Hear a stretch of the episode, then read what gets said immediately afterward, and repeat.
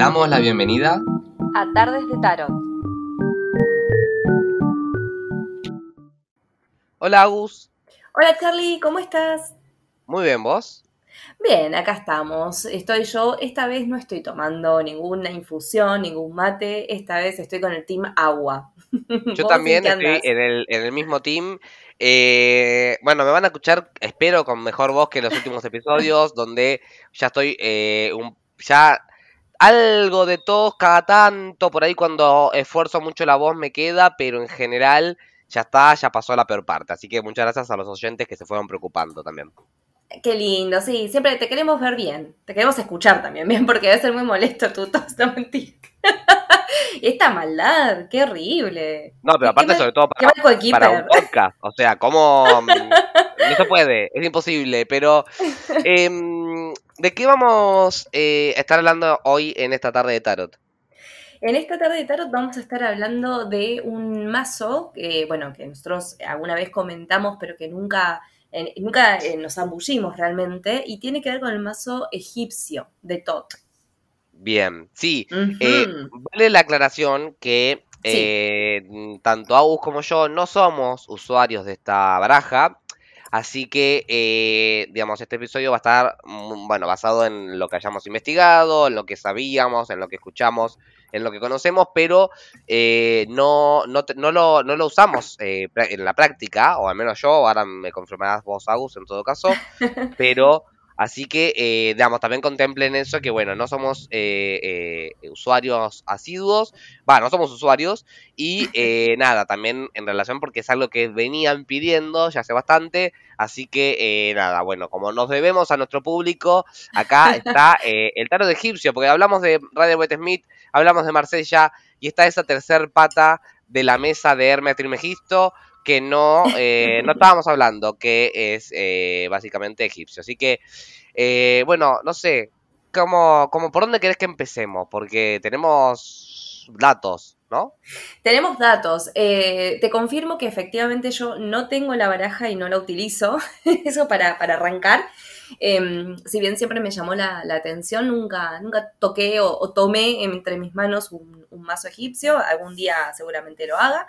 Eh, porque de hecho es bastante eh, distinto y tiene, bueno, otra cuestión, otras cuestiones, abarca otras cuestiones.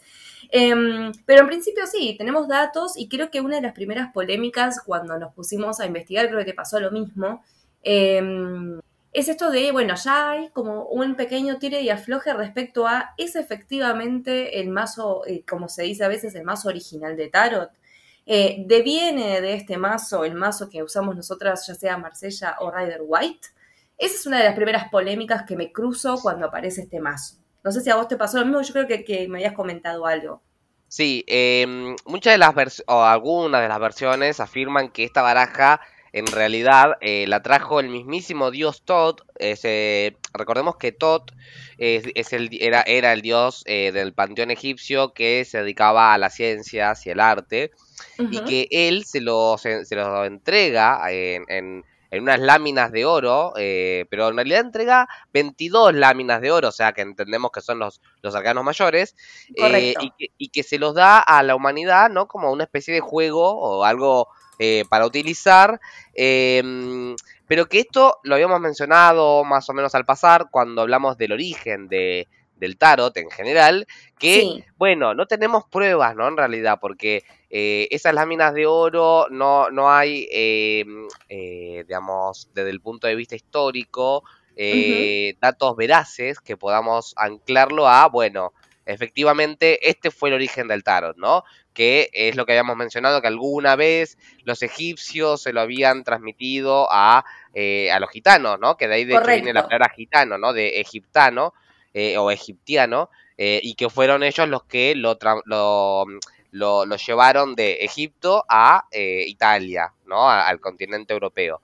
Así que, pero bueno, esa es como, como la, la, la, la leyenda. Pero está bueno acá, igualmente, apoyarnos un poquito en la leyenda, porque en el episodio anterior hablamos de Alistair Crowley y mencionamos que Alistair Crowley, justamente para crear su baraja, la baraja del libro de Tot, Hola, se llama igual, em, eh, buscó em, em, convocar o, bueno, eh, sintonizar en su meditación a este dios. Eh, se supone que no, que en el medio, eh, bueno, contactó a otra deidad. Y, bueno, nada, como él fue o buscó en esta baraja el origen, ¿no?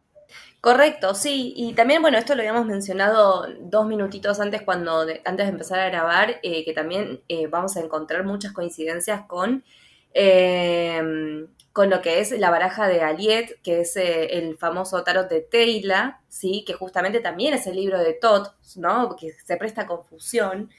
Eh, y acá empiezan a, aparecer como ciertos paralelismos y ciertas cuestiones que si bien Crowley hace, digamos, eh, usa de base lo que es Rider White, ¿sí? Y, sin embargo suma un poco las, las, simbologías y algunos elementos del tarot egipcio, con esto que comenta de que el mismo Tot le, le pasa la, información. Eh, me parece que es interesante porque, por un lado, podemos hablar de eh, preguntarnos, ¿no? ¿Están los símbolos del tarot egipcio en sí en lo que es el tarot, por decirlo de una manera, occidental? Interesante. Yo creo que algunos sí, eh, pero no todos. Bueno, Igual está, está bueno esto que, que, trae a colación Agus, ¿no? Eh, el, el, tarot de Telia también se llama de Tot. O sea que, ¿cuántos tarot de Tot hay? Por lo menos tres estamos contando, ¿no? Y, seguramente haya más. Entonces, Exacto. Evidentemente, bueno, no sé si se pusieron de acuerdo o si hay una especie de copia en el que básicamente no se les ocurría nada más original. Pero eh, todo, todo remite a esta deidad, ¿no? A este dios em, asociado a la ciencia, a las artes, como dijimos. Em, yo creo que algunos elementos sí se mantienen, esta idea de, bueno, eh, efectivamente corresponde como un mazo de tarot porque eh, tenemos las 78 cartas divididas en, eh, no se llaman triunfos aún, creo que la palabra triunfo, hasta donde yo sé, surge al menos con, eh, con los tarots más renacentistas italianos. Así, que, pero sí tenemos 22 arcanos mayores, vamos a decirlo como lo conocemos hoy día, que algunos nombres por ahí van variando, pero bueno, la lógica es similar, se habla por ahí de la esposa del brujo, ¿no? Que sería la sacerdotisa, eh, o la, gran madre, creo que es, o algo así de la madre, eh, la emperatriz, por ejemplo, en fin. Eh, y 56 cartas que corresponden con los arcanos menores, em, que originalmente se supone no estaban divididos en, en, los cuatro palos que conocemos hoy, bastos, copos, copas, oros y espadas, sino en cuatro tipos de aves, ¿no? Que cada palo, o digamos, cada suite sería en inglés, em, eh, era un ave, digamos, ¿no? Justamente se remitía al nombre de, de, un ave. Eh, pero hay algunos elementos que quizás en Radio Weta Smith no tanto, porque en Radio Weta Smith no se, no se llegó a mantener tanto del tarot de egipcio para mí, ahora si vos lo pensás diferente me, me, interesa, porque me parece que la búsqueda de Edward White eh, y también un poco de Pamela, fue más desde otro lado, más eh, enfocado a lo gráfico, ¿no? Por un lado, la fortaleza de lo gráfico, y por otro lado, eh, lo esotérico relacionado más a lo europeo occidental, ¿no? Que soltó un poco toda esa parte egipcia. No, coincido, coincido totalmente con respecto a eso que estás diciendo, porque de hecho se ve realmente que hay una carencia de esos símbolos. O sea, efectivamente eh, no hubo una búsqueda de apoyarse. Es uno de los puntos que algunos toman cuando hablan de eh, ser derrotistas de esta teoría, ¿no? De que deviene el tarot actual del tarot egipcio cuando dicen en parte justamente, o sea, de hecho para nosotros hacer una interpretación útil o eficaz del tarot egipcio habría que saber mucho de la cultura porque en realidad todos esos simbolismos refieren a deidades y a, eventos que tienen que ver con la cultura egipcia. Entonces, ahí ya tenemos una cuestión que se, que, se aparta enormemente respecto al tipo de simbología y de interpretación que, hace, que podemos hacer con el Marsellés o con el, Rider White. Esto me gusta porque, y acá hago un doble clic o pongo un asterisco en eso que dijo Agus, porque eh, me parece que en realidad eh, esto que planteaba Agus de eh, conocer por lo menos o, o- o estar más o menos, a ver, obviamente no nadie pretende que seamos ni antropólogos ni eh, egiptólogos ¿Por qué para no? poder leer, o bueno, ¿por qué no? es muy Pero- interesante, no sé si, si podemos, pero A ver, vamos a confesar lo que todos quisimos ser egiptólogos cuando, eh, al menos eh, cuando era chico, cuando vimos la, Indiana Jones y la momia, ¿no? Pero sobre todo La momia, momia. ¿no? Que era, claro, vos sos más mucho- chico igual que yo, por eso Por no tanto Indiana Jones. no, igualmente Indiana Jones marcó mucho. eh, creo que mi sexualidad está definida por Harrison Ford. y muy Eh, bien, qué buen Oh, por gusto, supuesto ¿eh? que sí. Sí, lástima que después en la práctica no, no, no, no sucede, pero eh, dato de color, Harrison Ford era scout, yo también. Eh, bueno, y esta idea de, de- de enf- enfocarnos o empaparnos en la cultura egipcia eh, para entender el tarot egipcio, me parece que en realidad lo tenemos que, o lo debiéramos hacer con todas las barajas, es decir, tratar de entender todos los conceptos que tratan de meter ahí, lo cual es, un, es una exigencia, porque eso requiere eh, conocimientos eh, mitológicos, astrológicos, eh, cabalísticos en algunos casos, numerológicos, en fin, esa, también em- em- enmarcarlo, ¿no? Por ejemplo, si, si estamos estudiando Rider Waite Smith, que bueno, es una de las barajas que yo suelo enseñar, eh, entender el periodo en el que se hizo, ¿no? La época, ¿no? De hecho, la- las imágenes están muy claramente influenciadas, muy claramente, no sé si es correcto, pero no importa, eh, claramente influenciadas por los movimientos artísticos, ¿no? De la modernidad, que Sí. tienen que ver justamente eh, después de la revolución industrial, o sea que, digamos, hay que tener como ciertos conocimientos para entender eh, o contextualizar por qué esas barajas tienen determinados elementos. Ahora Tal bien, cual, plenamente diciendo coincido, esto, sí. eh, el tarot egipcio, me parece que Crowley eh, mantiene, si, si aga- agarran, si, la- si lo tienen, si no pueden investigarlo en internet, eh, la baraja del libro de Todd, eh, o la baraja de Crowley específicamente, algunos elementos del tarot egipcio se mantienen. Como por ejemplo, la idea de que abajo ¿no? de la carta no solamente esté el nombre eh, o el axioma, vamos a decirle, sino Sí. la letra hebrea que se le corresponde. Eso también igual lo tiene eh, la baraja Rider Waite Smith.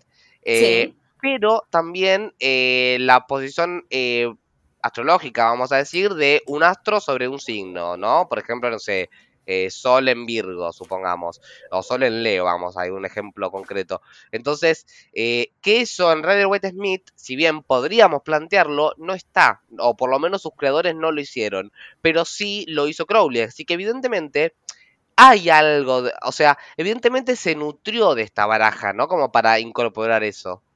Claro, yo creo, em, sí, sí, totalmente. Igual, em, me parece que Crowley, bueno, más allá de, de su, de su divague místico, eh, creo que sí, que pudo tomar varios de esos elementos, totalmente. Ahora, lo interesante para mí de esta baraja es la estructura, porque tenemos como en, en cada carta está como muy dividido, eh, o sea, mejor dicho, muy claramente dividido eh, en tres, ¿no? O sea, tenemos Sí, eh, eh, como tres segmentos de la carta, donde la parte superior se va a corresponder con el plano espiritual, ¿no? Y si vemos, cada uno va a tener su, su simbología pertinente. Después, en el medio, donde va a estar una persona o un animal, o bueno, de hecho, una mezcla de ambos, como puede pasar, que de hecho muchas deidades egipcias eh, son así, mitad hombre, mitad animales, que sería el plano mental, y después eh, la parte inferior, que es el plano físico, exacto. y que eh, tanto el plano mental como el espiritual se relacionan más con el concepto, ¿no? De, de lo que representa la carta o lo que se busca transmitir y que el plano físico em, se relaciona más con el atributo, ¿no? Con lo que eh, a- eh, aporta, ¿no? Digamos, eh, ese elemento, esa carta o, lo, o la síntesis. Se me ocurre, por ejemplo, el mago con la varita o con los elementos, por ejemplo, ¿no? Exacto. Que no, no figura exactamente así, pero digamos, si Ujú. tuviésemos que pensarlo con alguna baraja que conocemos. Sí, haciendo este, la comparación, digamos, haciendo la analogía con, con la baraja, por ejemplo, de Rider White. Claro, exactamente. Es medio difícil igualmente comparar, ¿no? Porque es una baraja muy diferente, eh, que plantea otras cosas, ¿no? Eh, yo quiero saber, más allá de la morfología, la historia y demás, Eh, bueno, dijimos que ninguno de los dos lo usa. ¿Hay algún motivo por el que vos no lo utilices? Sin ganarnos odio, eh, eh, digamos, de los oyentes. No, en realidad, para ser muy honesta, porque no he tenido tiempo de... mm, Yo sostengo que voy a necesitar tiempo para sentarme con la baraja, porque em, es muy difícil una vez que tenés un sistema de lectura, al menos para mí, incorporado, em, alejarte o aprender otro nuevo. ¿Por qué? Porque como que ya te enapa, yo ya estoy enamorada, ¿no? Un poco de, lo que tiene que ver con eh, el tarot más marsellés o de Rider White. Eh, de hecho, tengo el de y, y cada tanto lo, lo, tomo, lo leo, lo redescubro. Es otro sistema de lectura, eh, como decíamos, muy parecidas en algunas cosas a lo que es el tarot egipcio, incluso por cómo comienza, comienza más con la creación en algún punto, no tanto con, con las cartas de los cercanos directamente, ¿no? Eh, pero pasa más que nada por ahí, porque no he tenido tiempo de sentarme, porque sé que voy a tener que comprar el mazo, observar todos los símbolos, observar cómo es la distribución. Eh, de hecho, las mayores diferencias se dan en lo que son los arcanos menores, incluso con los nombres.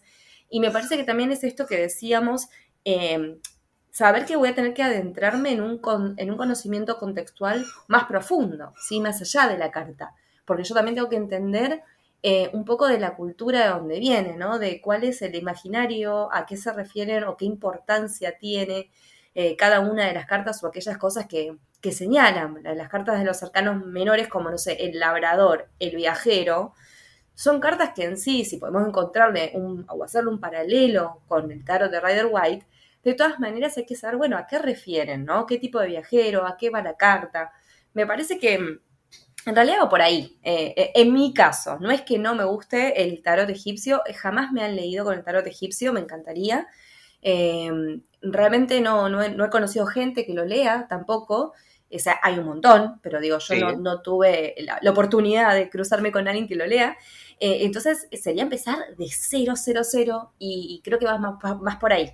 Eh, en una cuestión de falta de tiempo, para nada falta de interés. Claro. En tu caso, ¿por qué es? Ahora vamos eh, a ver si caes con... vos.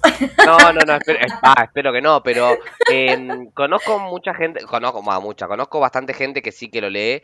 Eh. Y... yo no conozco a nadie. No, off the record después te digo, no, no conviene. Al menos quienes, en quienes estoy pensando en primer lugar. Eh, no, pero para que me lean, eh, para que me lean las cartas, no fue un pedido de, de Eh, machero. No, no, igual, igual, igual, créeme. Pero creo que no, eh, esto es muy personal, a mí desde lo gráfico no me convoca, eh, no me convocan las imágenes que remiten a jeroglíficos. A ver, la parte de la mitología egipcia me, él. me- me interesa, o sea, me, me, me, me parece muy interesante, de hecho, eh, eso, eso sí, creo que no tendría ningún problema en zambullirme en, en, en toda esa parte de la cultura, me encanta, pero es como que si tengo que elegir, eh, yo tengo un, un- a ver, mi, mi, mi estilo, digamos, eh, gráfico para, para elegir un tarot eh, va más por lo italiano. O sea, me gusta mucho, eh, incluso el marsellés puede gustarme, algunas ediciones de Marsella, eh, aunque no lo uso en lo, en lo, en lo práctico.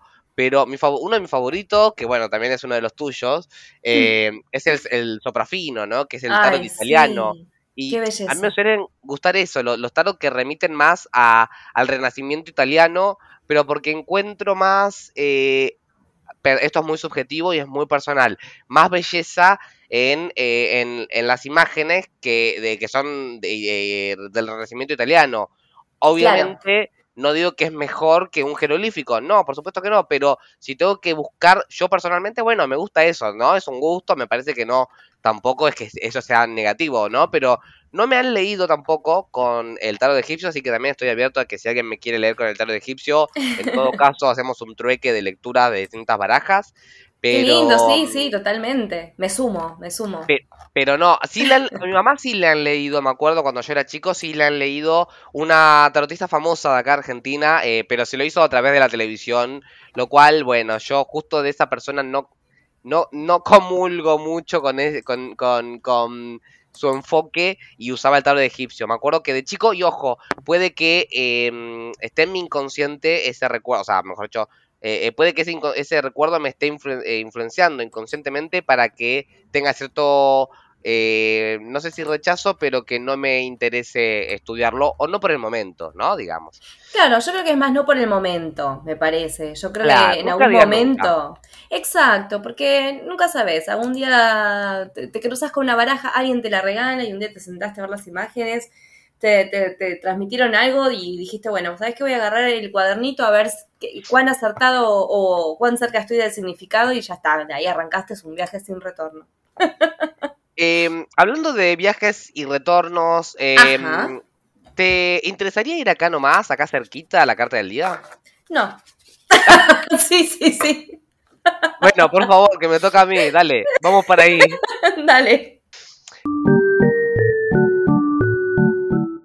Bien, eh, estamos en la carta del día. A pesar de que Agus no quiere, la trajimos en contra de su voluntad, pero va a interpretar porque es mi carta. Y quiero ver qué me decís.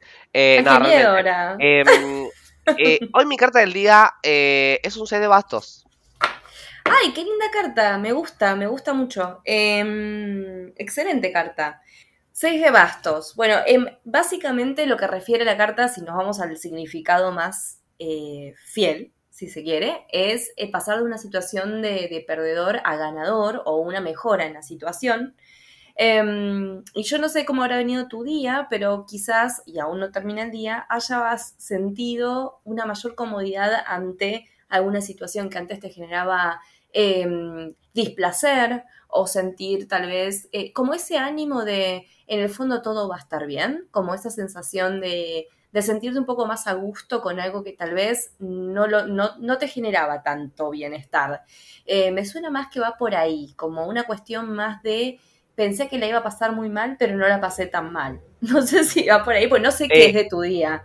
Mira, todavía no terminó mi día, pero sí, para mí va muy a colación de eso. Justamente tenía una reunión eh, que me, me molestaba un poco a priori eh, y fui con otra actitud, o sea, la, lo, lo, lo resolví de una manera en la que dije, bueno, no me voy a enfocar, no voy a dejar que esto me afecte de manera negativa.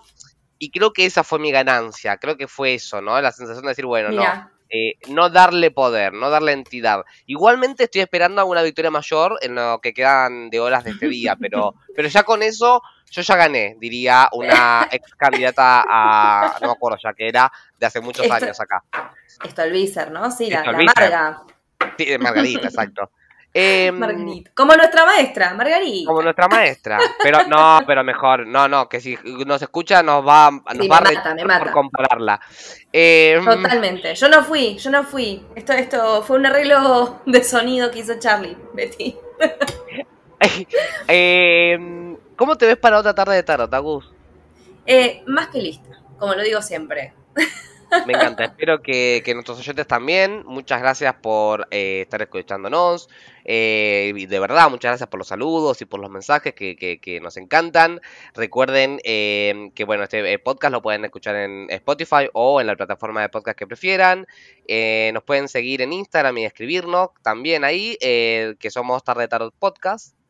También nos pueden mandar correos electrónicos si lo desean a tardesdetarotpodcast.gmail.com Y en Instagram, en, en el link que está en la bio, van a encontrar si quieren y pueden colaborar eh, a través de Mercado Pago, eh, ya sea que están en Argentina o de PayPal si están en el exterior. De todas formas, el podcast se seguirá haciendo con cariño, con amor. Así es. eh, porque es am- amor recibimos, amor damos, ¿no? Así que mm, estamos un poco en esta tesitura. Así que, mm, bueno, no hay nada más para decirles que yo soy, Tar- yo soy Charlie. Yo soy Agus. Y esto fue Tarde de Tarot. Nos vemos. Chao, chao.